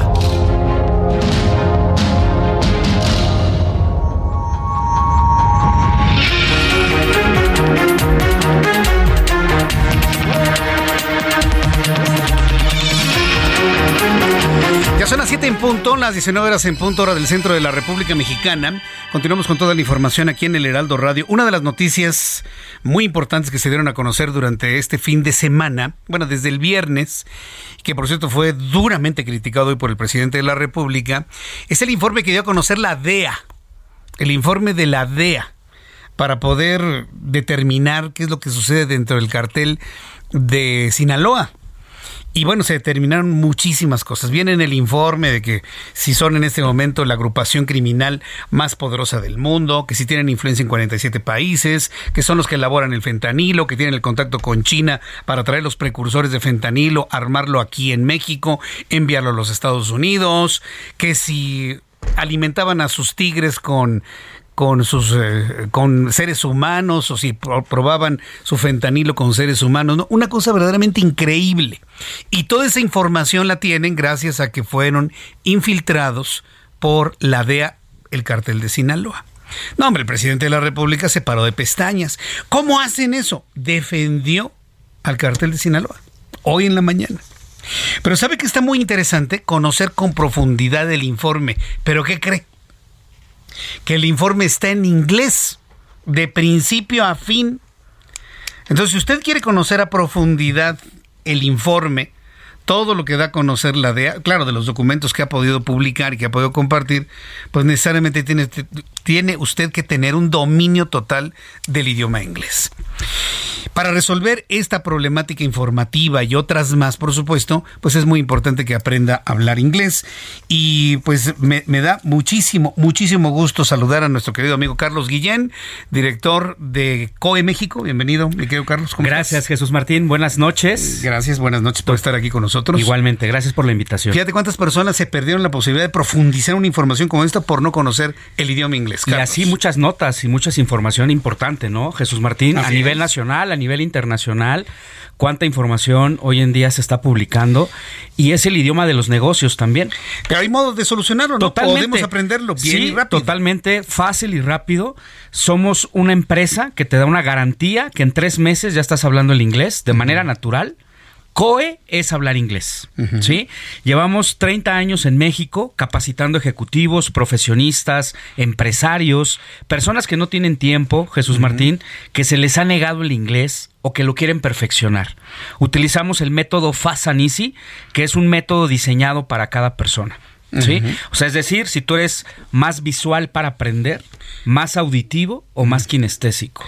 O sea, dependiendo del canal de aprendizaje, hacemos un traje a tu medida en el idioma inglés. ¿Qué te parece? Eh, cuando me dices kinestésico, exactamente a qué te refieres. Me lo han preguntado en redes sociales. Es la parte lúdica, la, persona que aprende el movimiento, que no puede estar quieto en un solo lugar. Ah, los inquietitos. Para los que son inquietos, mueven la pierna. y que mueven la pierna y quieren, participar, ah. quieren debatir, quieren hacer cosas distintas. Ah, mira qué bien. Fíjate que tenemos esa, esa dinámica, ¿no? En diferentes clubs de conversación, donde hay dinámicas para que el kinestésico pues aprenda, ¿no? Y no se desespere. Y si hay alguien que quiere un ritmo más tranquilo, más a su ritmo. A su ritmo también. Tú lo estudias para poderle brindar el ritmo que necesita Totalmente, al ritmo de cada persona, ese es el servicio y, y, el compromiso que tenemos en COE, que cada persona tenga su estilo de aprendizaje y eso no es todo, es un método natural, 100% conversacional. Eh, utilizamos una plataforma muy amigable, es una plataforma que llevamos 14 años trabajando de manera virtual, es moderna, es amigable, es, es eh, tecnología, finalmente, hay que adaptarse a la tecnología, y tú te conectas en tiempo real. O sea, ya no, ya no es la típica clase grabada, no es asistir y que el tráfico y que ya sabes, ¿no? Es una plataforma que te conectas en tiempo real, profesor en vivo y en directo, ¿sí? Grupos reducidos de uno, máximo ocho personas, atención personalizada, muy importante, y vocación de servicio de cada uno de nuestros pedagogos. Muy bien, y todo esto es en línea. Totalmente en línea, 100% online. Te digo, tú puedes reservar el día y la hora de acuerdo a tus actividades, Jesús Martín. Tenemos horarios de lunes a domingo. O sea, ya no hay pretextos de que no tengo tiempo. Y puedes reservar o cancelar la sesión cinco minutos antes. O sea que eso es fabuloso, ¿no? Si, me salió un imprevisto, una junta, una reunión, la puedo cancelar. La puedes y cancelar la puedo tomar después. Y la reagendas y nunca vas a perder la, la clase. O sea, lo puedes agendar. ¿Desde qué edad? Desde los siete años tenemos el programa para niños de 7 a 12 años y el programa de adultos hasta 70 años de edad. Y utilizamos vocabulario técnico en diferentes profesiones, Jesús Martín. Fíjate muy bien, en negocios, aviación, Fuerzas Armadas, turismo, ingenierías y medicina. ¿Qué hay, te parece? Hay gente que quiere buscar oportunidades de trabajo en Estados Unidos. Así ¿Qué solución le ofrece a estas personas que quieren aventurarse a ir a Estados Unidos a buscar chamba de manera legal pero hablando inglés. Totalmente, por eso te decía, es un método que en tres meses ya estás hablando el inglés. Utilizamos varios talleres online, taller de música, taller de vocabulario, de conversación, lectura, comprensión, diferentes actividades para que la persona rompa ese paradigma del inglés. Mucha gente dice, el inglés no es para mí, no es lo mío, a mí no se me da, es muy difícil, no me gusta. Entonces vamos a quitar el no se puede y con técnicas de aprendizaje que COE utiliza para el aprovechamiento del inglés. ¿A qué número te tienen que llamar para conocer más, Carlos? Claro que sí. Voy a dar el teléfono, una promoción muy importante, Jesús Martín. Ahorita se, reiniciaron todas las actividades y vamos a, vamos a dar una promoción especial. También fíjate algo importante, desde el celular pueden bajar la aplicación de COE. Ah, tienes aplicación. Y siguen ah, practicando el inglés 24/7. ¿Ok? bueno, muy bien. Vamos a dar el teléfono. Es 5555 0202 52. 5555 0202 52. La palabra inglés, WhatsApp. Te la palabra inglés, por WhatsApp. Por WhatsApp, la palabra inglés puede ser un mensaje de texto o un llama cuelga. llama cuelga también. Y voy a dar una promoción. Toda la gente que mande WhatsApp de aquí a las 7:15 de la noche, ¿te parece bien? 7:15. Les vamos a dar un 50% de descuento en todo el programa, 50% en todos los pagos mensuales, Jesús Martín. Y las primeras 200 personas que ya estén whatsappeando la palabra inglés van a recibir plan familiar 2 por 1 Es decir, a mitad de precio puedes invitar a un familiar totalmente gratis. Les damos dos, dos este, claves de acceso distintas. Perfecto. O sea, no es de que estén en el mismo horario. Cada quien va a utilizar su horario. Muy bien, entonces llame en este momento, un llama cuelga, un mensaje de texto o bien un mensaje de WhatsApp con la palabra inglés al 5555 0202 52. Está muy fácil. Apréndese dos veces el 55, dos veces el 02 y el 52. ¿Desde qué personas? Desde Pollito Chica en Gallina Gel. O sea, yo tengo personas adultas ya de 60, 70, 80 años. Y sí se puede aprender inglés con esta metodología porque es un sistema natural, como nuestra lengua materna. ¿Qué nos enseñaron primero? Hablar. Segundo, a leer y escribir. Y hasta el último, la tediosa y aburrida gramática.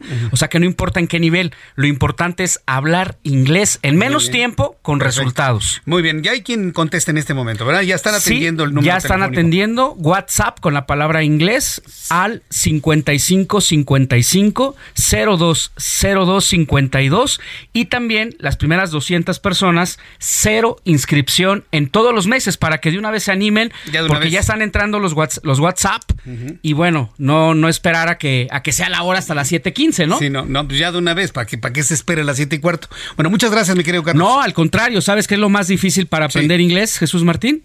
Tomar la decisión. Así que manda tu WhatsApp con la palabra inglés al 5555 0202 52. Muchas gracias, Carlos. A ti, Jesús Martín. Carlos Guillén de COE. Mándele el mensaje 5555020252. 7 con 9, un resumen con las noticias más importantes.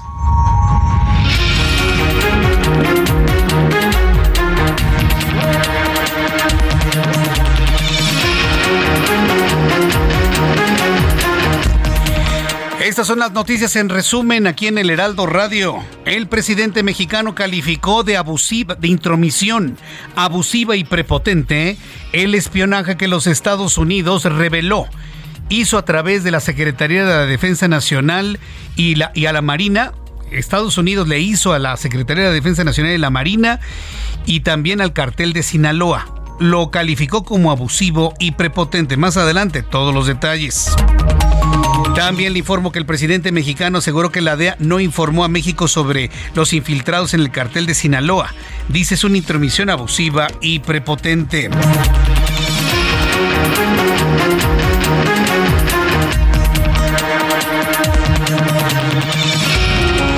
Este resumen de noticias le informo que la Fiscalía de Baja California informó que suban nueve los jóvenes desaparecidos en la zona conocida como el Triángulo de los Antros, donde anoche fue incendiado el bar La Terraza del Shot por sujetos encapuchados. Cabe destacar que el incendio ocurrió un día después de la protesta de familiares de tres jóvenes desaparecidos en Mexicali, Baja California. A través de una campaña denominada Hasta ser escuchadas, la organización Amnistía Internacional pidió a las candidatas al gobierno del Estado de México Alejandra del Moral y Delfina Gómez que se posicionen sobre los feminicidios en la entidad y se comprometan a atender este problema. El gobernador de Michoacán, Alfredo Ramírez Bedoya, reveló que en lo que va de abril se han registrado 66 homicidios dolosos en la entidad Purepecha, de los cuales 24 se han ocurrido en Morelia, lo que representa uno de cada tres asesinatos y le siguen Uruapan con 14 y Zamora con 10. La Oficina de Aduanas y Protección Fronteriza de los Estados Unidos reveló que en marzo fueron detenidos 162.317 migrantes en la frontera con México, lo que representa un incremento del 25% en comparación con el mes anterior, cuando 130.024 personas fueron detenidas por agentes de la patrulla fronteriza. Este lunes, el embajador de los Estados Unidos en México, Ken Salazar, se reunió otra vez con el presidente mexicano en el Palacio Nacional en medio de las tensiones entre ambos países tras revelarse que agentes encubiertos de la DEA trabajaron en México sin autorización del gobierno federal para infiltrar al cartel de Sinaloa. El enviado especial de la ONU en Sudán, Volker Partens, dio a conocer que más de 180 civiles han muerto y más de 1.800 han resultado heridos durante los combates que han sostenido en los últimos tres días el ejército del país africano y la milicia paramilitar Fuerzas de Apoyo Rápido. El grupo asesor le informo que el grupo asesor técnico de la composición de la vacuna contra COVID-19 de la Organización Mundial de la Salud concluyó que la vacuna adaptada a Omicron solo aumenta modestamente la protección contra los síntomas en comparación con la vacuna basada en el virus original y tiene cifras similares para la enfermedad grave. ¿Qué quieren decir con esto? ¿Que no, no sirve de nada la nueva vacuna contra Omicron?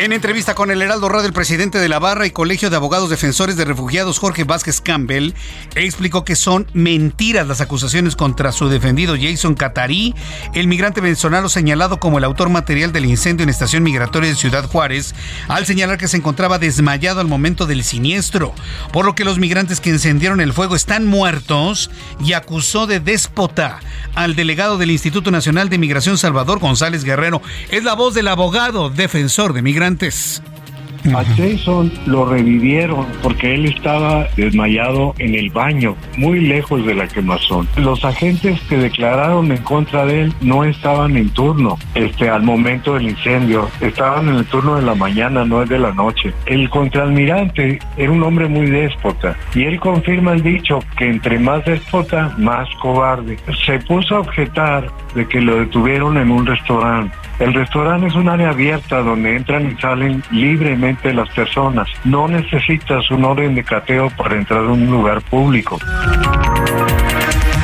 Y la senadora del PRI, Claudia Ruiz Macié, habló para el Heraldo Radio y explicó su participación en el Foro Unidad y Gobierno de Coalición Colectivo Unidos, en el que externó su interés de contender por la presidencia de la República, al señalar que los mexicanos necesitan una nueva alternativa ante el gobierno autoritario y sin resultados que ha ofrecido Morena para lo que se debe de incluir a la ciudadanía y a los mejores perfiles para reconstruir y reconciliar al país. Esto fue lo que dijo Claudia Ruiz Macié. Es correcto, a mí me interesa encabezar un proyecto pues amplio, muy plural, muy incluyente y muy ciudadano hacia 2024, donde yo creo que los mexicanos lo que necesitamos es una alternativa frente al proyecto, pues francamente de gobierno sin resultados, autoritario, antidemocrático que nos ha presentado Morena en estos cuatro años. Estas son las noticias en resumen. Le invito para que siga con nosotros. Le saluda Jesús Martín Mendoza.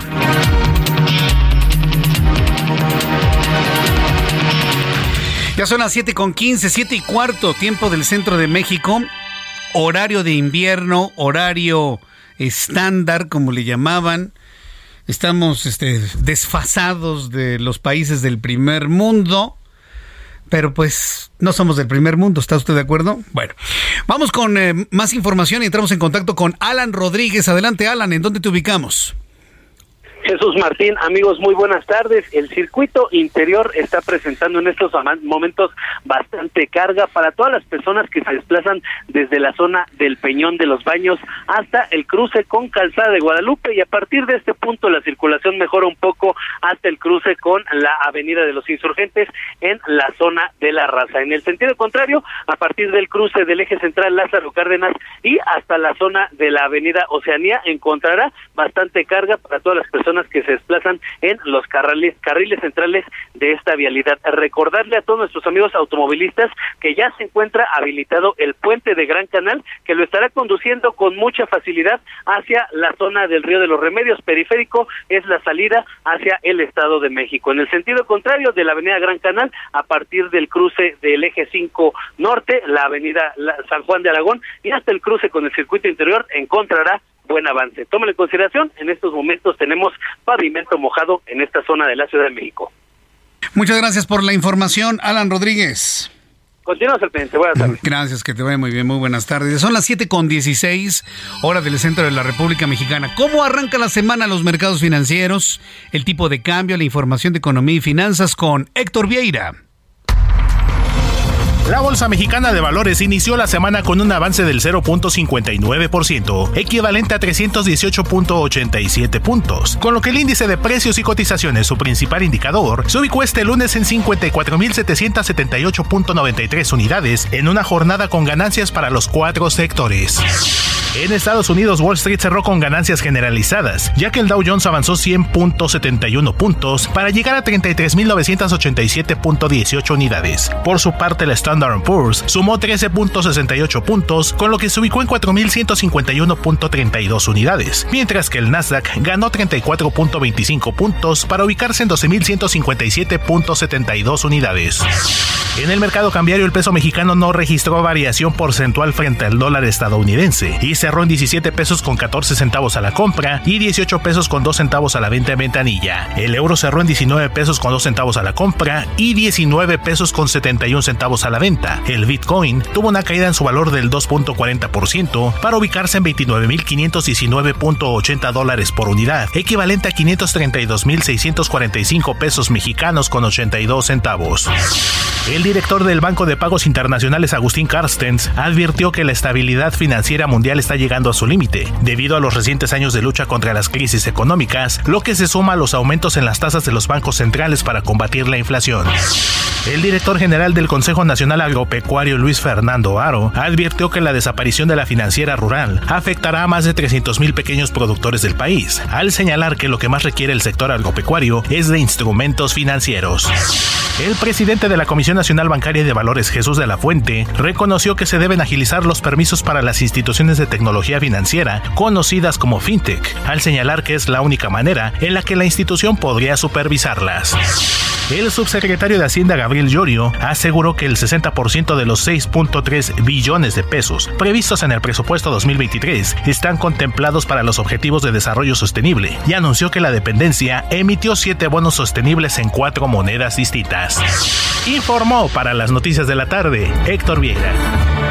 Muchas gracias Héctor Vieira por la información de economía y finanzas. Ya son las 7 con 18, las 7 con 18 horas del centro de la República Mexicana agradeciendo infinitamente a mis compañeros que estuvieron eh, dándole las noticias durante la semana pasada. Ya estamos de vuelta y le invito para que se lo diga a sus amigos compañeros, a los compañeros de la ruta, a sus compañeros taxistas, a los compañeros en el banco, si usted me escucha en el mercado que ya está cerrando en estos momentos, en fin, donde nos escuche.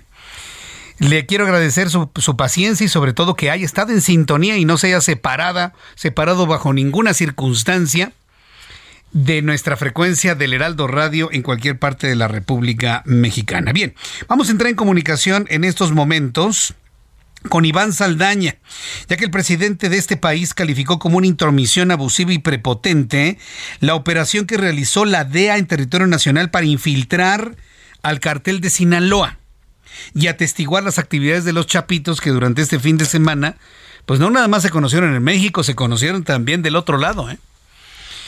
se conocieron públicamente del otro lado, lo que ha llevado a calificar a los Estados Unidos, al cartel de Sinaloa, como uno de los más peligrosos que existen en todo el planeta. Sí. Pero ¿cuál fue la respuesta del presidente de la República? En lugar de hablar sobre las actividades que están realizando de manera conjunta México y los Estados Unidos, condenó, condenó el que hoy conozcamos cómo operaba un cartel como el de los hijos de Joaquín Guzmán lo era. Ya la interpretación sobre esa condena se la deja usted. Creo que es más clara que, el agua, ¿no? Iván Saldaña, reportero del Heraldo Media Group, nos tiene todos los detalles de lo que dijo y condenó el presidente mexicano el día de hoy. Adelante, Iván.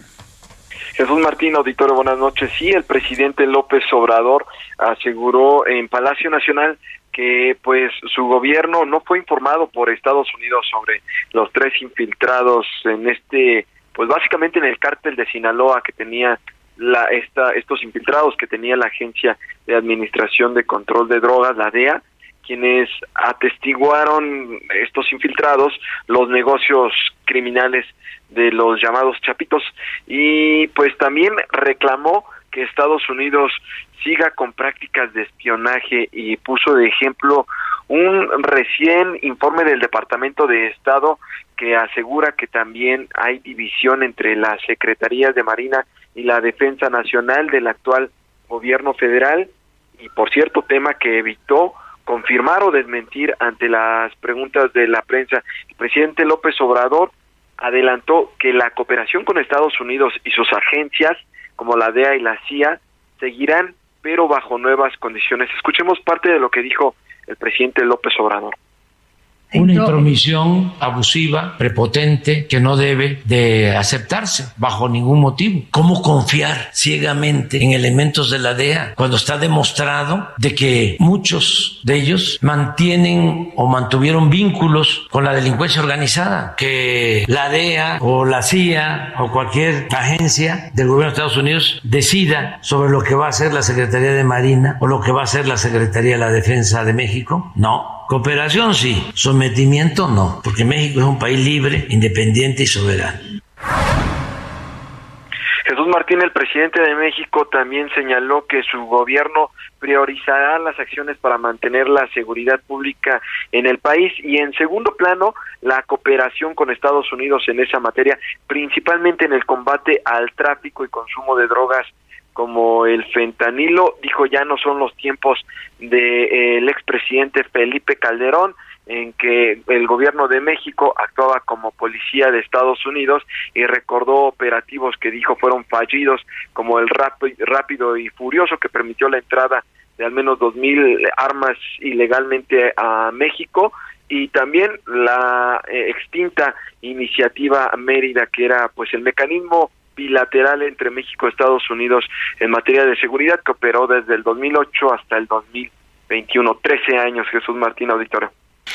Bien, bueno, pues yo te agradezco toda la información que nos que se ha generado el día de hoy. Estuvo Ken Salazar ahí en el Palacio Nacional, ¿verdad, Iván? Entonces. Así es, Jesús Martín. Eh, de hecho, fue eh, genera suspicacias porque fue prácticamente una hora después de la conferencia mañanera que llegó Ken Salazar, estuvo hora y media ahí, al salir eh, por supuesto estuvimos tratando de, que nos contestara, le preguntamos sobre el motivo de su visita, no quiso acercarse a la prensa, eh, pero bueno, se fue, abordó su auto eh, y pues se fue, se retiró de Palacio Nacional, Jesús Martín. Bien, gracias por esta información, Iván. Muy buena, muy, muy buena noche a todos. Gracias, muy buenas noches, que te vea muy bien. O sea, tiene razón el presidente en decir, oigan, ni siquiera nos avisaron. Pero a ver, imagínense a la DEA, toc toc, ¿quién es? Soy la DEA, presidente, pásale, pásale. ¿Qué se le ofrece? Oiga, ¿me da permiso de, de infiltrar a, a los chapitos? O sea, en el momento en que usted lo piensa de esa manera, pues, pues claro que no, lo, no le van a avisar a un presidente. Sobre todo cuando están haciendo una investigación a un grupo que han declarado como terrorista. O sea, de entrada, lo que dice el presidente pues, puede decir, no, pues sí, que nos pidan permiso, pero espérame, pedir permiso para infiltrar, para investigar a un grupo como ese, y luego plantea que es más peligrosa la DEA que el grupo creado por Joaquín Guzmán lo era, de verdad de no creerse. Voy a los anuncios y regreso con más aquí en El Heraldo. Escucha las noticias de la tarde con Jesús Martín Mendoza. Regresamos.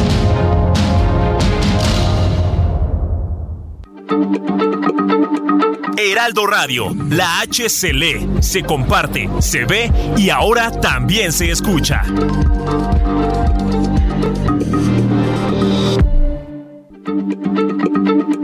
Heraldo Radio, la H se lee, se comparte, se ve y ahora también se escucha.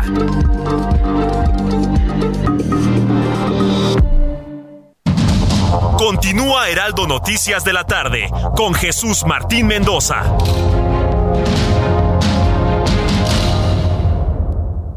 CAT promedio de 30.6% sin IVA, vigencia del 1 de abril al 2 de mayo. Que el esfuerzo sea tu única guía para seguir avanzando con RAM 4000, el camión que carga con más pasajeros al ser el único con doble cabina. RAM 4000, capaz de llevar una cuadrilla de trabajadores. Estrénalo con tasa desde 9.75%. RAM a todo con todo.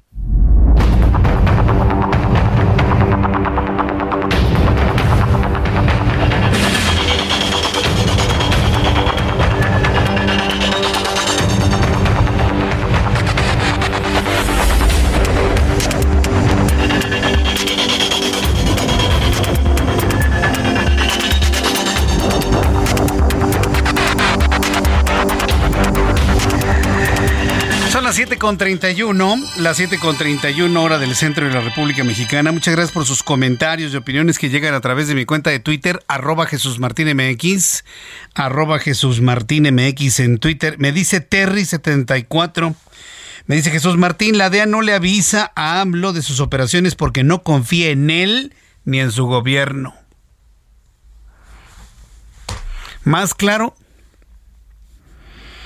y seguramente sobre eso fue la reunión de Ken Salazar con el presidente mexicano. Aunque mire, aún con todo y el pataleo, el gobierno mexicano va a seguir colaborando con el gobierno de los Estados Unidos en esos trabajos de inteligencia. Le guste o no le guste el actual presidente, se va a seguir trabajando así. Así que estemos muy atentos de lo que sigan informando y encontrando en esos trabajos de, de inteligencia. Em, gracias por sus comentarios. También recibo el mensaje de Azúcar, ¿sí? Gracias por tu comentario, Azúcar. Lo estoy enviando, por supuesto. No creas que no lo he leído y que no me interesa y que no me importa. Eh, ya lo tengo yo aquí ya anotado y lo estoy enviando precisamente a nuestra dirección general. Muchísimas gracias, Azúcar, por la confianza en, en compartirme esto. Mariner Rojas, muchas gracias. Me dice, buenas tardes, Jesús Martín, bienvenido. Noroña, no, no creo que sea menos peor que AMLO. ¿Quién sabe? ¿Quién sabe? ¿Quién sabe? Y, eso no significa que yo esté defendiendo a alguien de la 4T. Simplemente mi planteamiento es que hay gente con talento en el país. Que no está movida por el deseo de venganza o de desquite, nada más. Em, gracias Marco Coello por las imágenes. Me envió unas imágenes de cómo quedaron los dos aviones que, pues, que se dieron su rozón, que se pegaron en las, en las eh, en los fusel, bueno, uno en el ala, otro en la parte baja del fuselaje. Armando Uribe, muchas gracias por tu comentario también para Manuel Chacón, Paulina de la Torre, A León, Franco Ortega, Marce Mayén. Muchas gracias también por estar muy pendientes de las noticias aquí en el Heraldo. Quiero informarle que Francisco Contreras Vergara fue elegido como secretario general del Sindicato de Trabajadores de Radio, Telecomunicaciones Similares y Conexos de la República Mexicana, el STIRT a través del voto libre, directo y secreto por los integrantes del Comité Nacional, cargo que ocupará hasta el año 2028, cinco años de trabajo. Al, respecto, Contreras Vergara, quien es el nuevo secretario general del STIRT, Contreras Vergara dijo que llegará, que llega a recobrar la confianza y el sentido de pertenencia de los agremiados, luego de que Ricardo Acedo Samaniego fuera destituido por presunto desvío de recursos. ¿Cuántos años llevaba Acedo, eh? Yo desde que tengo conocimiento, creo que tiene como 20 años o 30 años, ¿no? Como líder del STIRT. Fíjese, por lo tanto es una noticia muy importante porque fíjese, las dirigencias en los sindicatos no se renuevan así con tanta facilidad. No creo que se renuevan con tanta facilidad. Y este, que es uno de los sindicatos más importantes que, aglutina a los trabajadores de la radio y la televisión, pues se convierte en una noticia importante a conocer. ¿Qué fue lo que dijo el nuevo secretario general de este sindicato? A continuación se lo presento a rescatar a nuestra organización, rescatar el sindicato, recuperar también la confianza de algunos compañeros que por todo lo acontecido en los últimos meses han perdido esa confianza, que se refuerce el sentido de pertenencia en la militancia de nuestra organización. Hay mucho trabajo por hacer. Hay mucho trabajo por hacer, dijo Francisco Contreras, nuevo secretario general del Sindicato de Trabajadores de Radio Telecomunicaciones Similares y Conexos de la República Mexicana. Le informo que al menos 185 muertos y 1.800 heridos en los combates de Sudán. Esto de acuerdo con cifras dadas por el jefe de la misión de la ONU en el país, Volker Partes, quien además dijo que la situación es muy cambiante y es difícil evaluar en qué sentido evoluciona el equilibrio. Sí, yo sé. Sudán está lejísimos de México geográficamente, pero no conocíamos una situación de inestabilidad política de ese tamaño, hay que decirlo, desde hace muchísimos años. En Sudán, muy cerca del Cuerno, al sur de Egipto, para que más o menos lo, lo, ubique geográficamente. El conflicto estalló el sábado pasado entre el ejército de Sudán y un grupo paramilitar Fuerza de Apoyo Rápido. ¿Qué es lo que está pidiendo esta decisión del ejército? Este grupo paramilitar Fuerza de Apoyo Rápido que se declare vencido el ejército de Sudán. ¿Sabe cuándo va a ocurrir eso? Jamás. Y mientras eso no ocurra, pues el conflicto bélico, el conflicto político social castrense que hay en Sudán, pues se mantendrá durante muchos, muchos días. Aquí le voy a estar actualizando la información. Hay más noticias del mundo en un resumen internacional que nos presenta mi compañera Alina Leal. Policía de Italia halló dos toneladas de cocaína flotando en el Mediterráneo. La droga, valuada en 438 millones de dólares, estaba en paquetes impermeabilizantes que flotaban en el mar cerca de Sicilia. La investigación a la que fue sometido el secretario general de la Organización de los Estados Americanos, OEA, Luis Almagro, por haber mantenido una relación íntima con una empleada, determinó que violó las disposiciones internas sobre el sentido común y el buen juicio, aunque no de forma intencional. En la India, 11 personas murieron por insolación en una ceremonia patrocinada por el gobierno en el que alrededor un millón de espectadores esperaron durante horas bajo el sol. En el acto que se celebró al aire libre en Bombay, se reportaron temperaturas cercanas a los 38 grados centígrados y altos niveles de humedad. Un juez estadounidense rechazó este lunes la petición del expresidente Donald Trump de retrasar un juicio previsto para el 25 de abril sobre si difamó a la excolumnista de la revista Elle, Anne Carroll, al negar que la violó. El Departamento de Justicia estadounidense informó que las autoridades detuvieron a dos hombres acusados de ayudar a establecer un puesto de avanzada de la Policía Secreta de China en la ciudad de Nueva York. Las autoridades colombianas detuvieron a Sergio Tarache Parra, un venezolano que quemó viva a su novia tras rociarla con gasolina y prenderle fuego durante una discusión en Lima, Perú. La joven ardiendo en llamas fue auxiliada por transeúntes, pero el ataque le provocó quemaduras en el 60% del cuerpo y falleció después de una semana hospitalizada. Tarache, de 21 años, será extraditado a Perú para ser enjuiciado. Al menos 5 muertos y 14 heridos causó el impacto de un rayo en una zona rural del municipio colombiano de El Tambo, departamento del Cauca. Autoridades estatales informaron que entre los fallecidos hay un menor de edad. Este lunes la Casa Blanca criticó duramente al gobierno de Brasil después de que el presidente Luis Ignacio Lula da Silva hubiera afirmado durante un viaje a China que Estados Unidos incentiva la guerra en Ucrania. Muchas gracias por la información a mi compañera Alina Leal. Son las 7.38, las 7.38 hora del centro de la República Mexicana. Hemos estado muy sensibilizados durante las últimas semanas sobre el tema del fentanilo. Y al menos en este programa de noticias, al menos aquí, hemos, o al menos yo en lo personal, he tratado de que no se satanice el fentanilo. Hoy, veía algunas declaraciones inclusive de las autoridades de los Estados Unidos que lo califican como veneno. Bueno, cualquier cosa puede ser un veneno, cualquier medicamento puede ser un veneno si no es la dosis correcta y si se administra de manera indiscriminada y sin la vigilancia médica. Yo en lo personal pienso que el fentanilo, más allá de ser en este momento un una un elemento de preocupación en los Estados Unidos y en México por su fabricación y distribución ilegal. El fentanilo como medicamento opioide para el control del dolor es una gran herramienta para los médicos tanto de Estados Unidos como de México y del mundo entero. Sería tristísimo que por el mal uso, o mejor dicho, el abuso en la utilización de una sustancia opioide como es el fentanilo, se tenga que eliminar esta herramienta que le brinda calidad de vida a millones de seres humanos en el mundo, insisto, cuando está fabricado por un laboratorio, cuando está indicado médicamente y con las dosis específicas. ¿Se imagina? ¿Se imagina que un día nos digan, no, ya nadie, vamos a cancelar la marihuana en todo el planeta Tierra porque como algunos lo usan como droga, pues entonces lo vamos a quitar? Es lo mismo que está pasando con el fentanilo.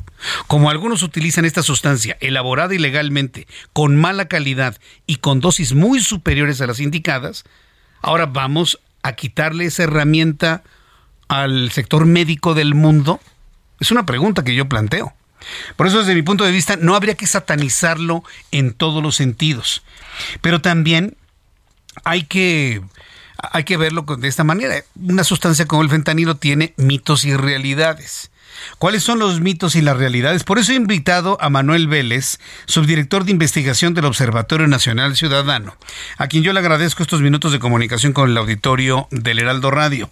Don Manuel Vélez, qué gusto tenerlo en nuestro programa de noticias. Bienvenido, ¿cómo está?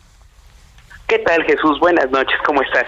Pues con mucho gusto de saludarlo y sobre todo con este tema que insisto en el manejo mediático del fentanilo. Creo que estamos creando una imagen que para la sustancia en sí misma como una herramienta médica pues no sería de justicia. ¿O cómo lo ven ustedes? Coménteme, por favor. Claro, mira, el primer punto de partida debe ser reconocer los usos que puede tener cualquier sustancia. Bien señalaste que pues cualquier sustancia puede ser veneno y en el caso pues del fentanilo eh, tenemos que distinguir la el fentanilo con su uso médico que se emplea para eh, la administración y mitigación del dolor en pacientes terminales o para eh, en temas de anestesia. Entonces ese es uno, uno de los temas. Y luego está el uso recreativo, si le podemos llamar en ese con, con esas palabras, y de esos dos usos, el que ahorita está generando todas estas eh, mitos y realidades, pues no es el segundo, ¿no? O sea, eh, de buenas a primeras nosotros no entendemos eh, de cuál es el origen de esta crisis de los opioides y el fentanilo, y tenemos que entender que esta crisis de los opioides y el fentanilo pues tiene eh, data de al menos 25 años en Estados Unidos. No se trata de algo reciente, es algo que ha estado ocurriendo en nuestro en el en el país vecino ya desde un tiempo y el comportamiento por ejemplo del consumo para uso eh, médico pues fue el como digamos que el brote la semilla con la cual inició todo este tema del fentanilo. Entonces en la primera etapa de consumo de, opioides y fentanilo en Estados Unidos primero comenzó con el abuso y el mal uso de algunos de algunas sustancias, de algunos opioides para el tratamiento del dolor y aquí pues se insertan temas que tienen que ver con las campañas mercadotécnicas muy agresivas, con la que había una falta de restricciones en las recetas médicas que se elaboraban en Estados Unidos, entre otras, ¿no? Pero el tiempo fue pasando y la el problema se tomó otras características. En la segunda etapa del, problema de, los, de la crisis de los opioides, pues ya se caracterizó por un incremento del consumo de otras sustancias sustitutivas de aquel, de las iniciales, en el caso pues concreto pues fue la heroína y también se fueron la autoridad en Estados Unidos fue reaccionando a estas a, esta evolución y fue ya imponiendo más restricciones a las campañas mercadotecnias, fue fue generando leyes más estrictas para la para la para los doctores en la, que te emitieran recetas y al mismo tiempo pues se fueron creando tratamientos médicos para eh, los casos de sobredosis. Y en la tercera etapa, que es en la que actualmente nos encontramos, pues observamos un viraje hacia los opioides sintéticos, en el caso pues particulares del fentanilo, pero hay también otros análogos, y es aquí donde se mezclan los dos temas, ¿no? El uso médico con el uso recreativo, los tenemos como muy confundidos, existe sin duda los la fabricación de fentanilo con uso médico, es totalmente segura, eh, bajo las bajo los lineamientos eh, de un doctor, pero en el caso del fentanilo y de otros opioides que vienen de las cadenas de suministro ilícitas, pues ahí no hay certeza, ¿no? Ahí prácticamente este, estas sustancias pues sí son responsables de buena buena cantidad de las muertes por sobredosis que hay en Estados Unidos y del cual pues la medición más reciente pues nos marca una magnitud muy baja comparada con lo que eh, se maneja en medios de comunicación entonces eh, la, encuesta de, de, consumo de drogas de Estados Unidos pues te refleja que más o menos la, el último levantamiento te habla de que 9.3 millones de estadounidenses utilizaron algún analgésico. Y de esos 9.3 millones, 3% lo utilizó de manera eh, equivocada, ¿no? Hubo un mal uso, un abuso de, de, estos analgésicos. Y de ese 3.3%, solo 350 mil personas reportaron haber utilizado de manera equivocada el fentanilo. Pero ojo, hay que leer con mucho cuidado esta estadística porque no está considerando no está considerando el uso, por ejemplo, de cuando es un fentanilo ilícito o que está mezclado con metanfetamina o que está mezclado con heroína o que está mezclado con otras sustancias, ¿no? Entonces, esa cifra de los 350 mil está, digamos que es una línea muy baja. Sí, pero a mí la parte que me preocupa, y, y le pregunto, don Manuel Vélez, subdirector de investigación del Observatorio Nacional Ciudadano, es esta confusión que se creó tanto en la discusión con el asunto de la marihuana y que ahora la tenemos con el fentanilo. Sale el presidente de la República hace dos semanas a decir que quiere prohibir el fentanilo medicinal porque se está abusando de él y la gente piensa que la gente está extrayendo fentanilo medicinal para drogarse. Lo mismo sucedió con la marihuana. Empezaron con una confusión de entre el fentanilo lúdico, perdón, la marihuana lúdica y la marihuana medicinal. Y hay quienes tienen en su cabeza que la marihuana lúdica fumada es medicinal. Yo es falta de entendimiento de los políticos, es falta de capacitación, falta de información, porque yo veo todo ese peligro en cuanto a la, a la confusión que hay de la línea médica y de la línea, pues entendámosla de esta manera, lúdica. ¿Usted qué piensa de ello? En concreto, eh, las afirmaciones que se hacen sobre el, la diversión eh, o el uso médico del fentanilo, en, digamos que en relación con el que se sustraen de los hospitales y todo eso, pues básicamente pues no está pegado a ningún tipo de evidencia. La realidad es que la, los casos que existen sobre el desvío de estos insumos de las cadenas legales hacia las cadenas ilegales, pues son muy reducidas, ¿no? Muy, muy poca, muy, muy delgada la evidencia que hay al respecto, ¿no? Entonces, realmente no, no considero que ese sea el, el, el debate, el, debería ser el centro del debate. El centro del debate debería estar en eh, entender cuáles son y cuál es el papel de México dentro de esta cadena de suministro de fentanilo ilícito, ¿no? Ese es el ese es el quid del asunto. Realmente eh, consumo en México no tenemos datos, eh, en el artículo menciono que la última vez que levantamos la encuesta de, que mide el consumo de drogas pues fue por 2016-2017 y hoy suspendimos esa encuesta por recortes presupuestarios. Entonces mm. prácticamente lo que se diga lo que diga cualquier autoridad sobre el consumo de fentanilo pues no está pegado a ninguna clase de evidencia no entonces hoy hoy estamos desafortunadamente en un mundo en el cual pues priva la desinformación, priva, eh, privan los mitos y privan también los prejuicios. Sí, sí, e, e, ese es el gran problema. El problema está en la misma sociedad y la falta de información. Yo quiero agradecerle mucho, don Manuel Vélez, el que me haya tomado la comunicación el día de hoy. Que tenga usted muy buenas noches y lo buscaré en una oportunidad futura. Muy buenas noches.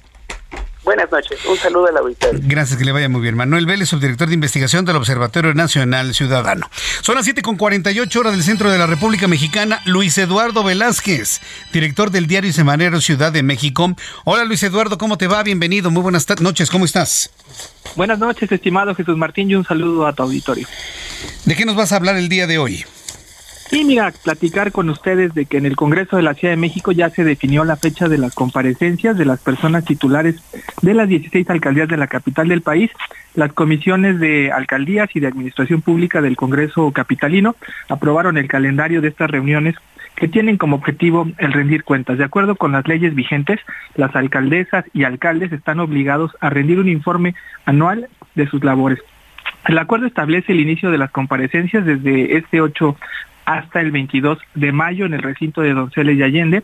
Los titulares de las 16 alcaldías abordarán temas de desarrollo económico, inclusión y bienestar social. También tienen pendiente hablar de obras, infraestructura urbana, rural, verificaciones administrativas, acciones en materia de protección civil y sobre todo de derechos humanos. Esta ocasión se tiene previsto que incluyan algunos temas de seguridad ciudadana, programa de gobierno, cultura, asuntos laborales, trabajo y previsión social y se piensa agregar el tema del deporte y actividades de atención y prevención de abandono y maltrato de mascotas y animales de compañía, un tema que viene creciendo en la Ciudad de México, el tener mascotas, que se le tiene que poner mucha prioridad y las alcaldías son el primer orden de gobierno que los puede atender. Este tipo de encuentros son relevantes si los representantes populares lo asumen con seriedad y se hace un lado el conflicto político. Es necesario que al primer trimestre del año las alcaldías nos informen las acciones programadas y sobre todo la ejecución del gasto. Confiemos, Jesús Martín, en que los tiempos adelantados de las elecciones no vayan a desvirtuar estas mesas de trabajo y estaremos pendientes de que haya buena información para la ciudad. Tiempos adelantados, campañas ilegales, Luis, y ya tendremos oportunidad de platicarlo. Te envío un fuerte abrazo, muchas gracias por este tiempo para el Heraldo. Un gran abrazo, estimado Jesús Martín. Gran abrazo, que te vaya muy bien. Luis Eduardo Velázquez, director del diario semanario CDMX. Son las 7.50, así de rápido se nos fue este programa de noticias. Cerramos con broche de oro con Roberto San Germán. Mi querido Roberto, ¿cómo estás? ¿Qué tal, mi querido Jesús Martín? Buenas noches y buenas noches a toda la gente que nos sintoniza. Qué buen look traes con esos lentes, ¿eh? Son, para ver, ¿eh? todo el mundo me pregunta que son de sol. No, son para ver, afortunadamente. Son, son, tienen aumento, pero... Sí, tienen aumento, son color morado. Color, color, sí, se te ven bien. Muy bien, mi querido amigo. Pues aquí hablando, hablando del fútbol, ¿no? De lo que pasa con México, sobre todo por la selección, la baja que va a tener para el partido contra los Estados Unidos, que es Henry Martin, amigo después del partido contra tu maquinita en donde gana el América. ya, estaba lastimado y pues lo terminaron de lastimar en una entrada por atrás. Y pues bueno, el ariete del América, el delantero, Yucateco, pues no va a poder estar con la selección. Así que es una baja sensible para el cuadro de Diego Coca pues que pues está buscando ahora sí que sacar delanteros por todos lados y pues mandan a traer jugadores que nadie conoce, pero bueno, ya será cuestión de él lo que va a hacer este hombre, ¿no? Porque pues se habla de que pues estaría Efraín Álvarez y también Edgar López van a tomar los lugares, ¿no? De los jugadores que no van a participar, sí, como lo que es Roberto Alvarado el Piojo, que es de Chivas, y lo que es Henry Martín. Así que pues van a ser los jugadores que tomen en lugar de estos que ya estaban seleccionados. Y pues creo que se abre una posibilidad, amigo, para que llegue el Chicharito. El Chicharito. Lo vuelvan a convocar, ¿eh? Así como la ves, sí, yo creo que ¿Ya lo, perdonaron o qué? No, no, no, no lo han perdonado, pero pues después de esto que estamos viendo que está sucediendo con la selección mexicana y las bajas, pues yo creo que el Chicharito puede tener una posibilidad, amigo. ¿Cómo ves? Pues no sé. Bien por él, ¿no? Digo, pues, que aproveche la oportunidad, ¿no? qué? Ojalá la aproveche y deje de estar ahí con metiendo suripantas y cosas así a las concentraciones. no me digas, ¿a poco? Por eso fue el problema. Sí, por eso. Ese fue el problema, amigo. Por eso tampoco lo quería mucho el Tata. Y pues fue por. ¿Era un factor de distracción? Y fuerte. Sí. Y fuerte. Porque débiles me salieron. No, es que acuérdate que el problema fue de que les tomaron fotos un agente de seguridad. Ah, y entonces las fotos salieron. Sí. Y pues varios jugadores se enojaron con él de, oye, compadre, pues si todavía y me traes aquí al Y traes a todo y todavía le sacas fotos para que a mí me quieran divorciar. Pues no manches. O sea, ese fue el problema, ¿eh? Sí. Bueno, también. Bueno, que lo perdonen. Podría regresar. Diego Coca está ahí. Y pues ya nada más para terminar rápido. Ayer Julio Urias perdió su primer partido en las grandes ligas.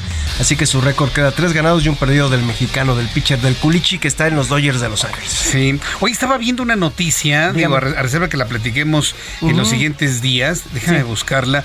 De, un equipo de del equipo de ciclistas que pues, no recibieron ningún apoyo del gobierno mexicano. nada más de ese. Y, que tienen que comprar sus boletos, sus uniformes. amigo, las de nado sincronizado las de natación han tenido que vender sus uniformes para conseguir, eh, boxeadores han tenido que salir a botear. o sea, todo esto.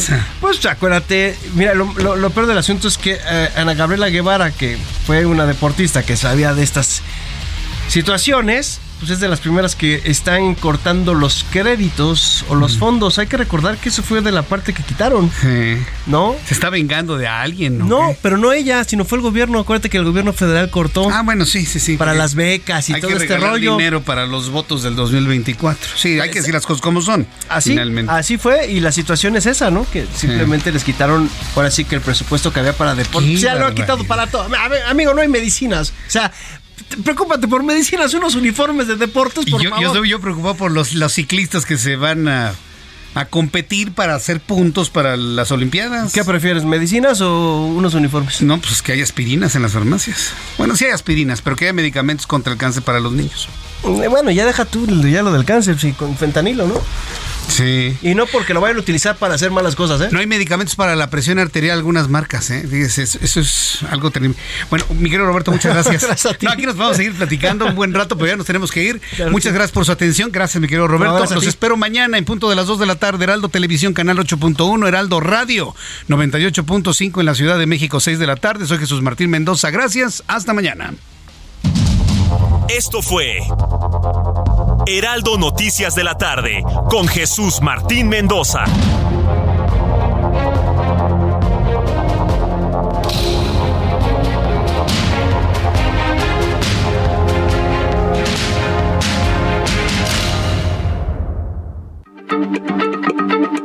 Heraldo Radio, la H se lee, se comparte, se ve y ahora también se escucha.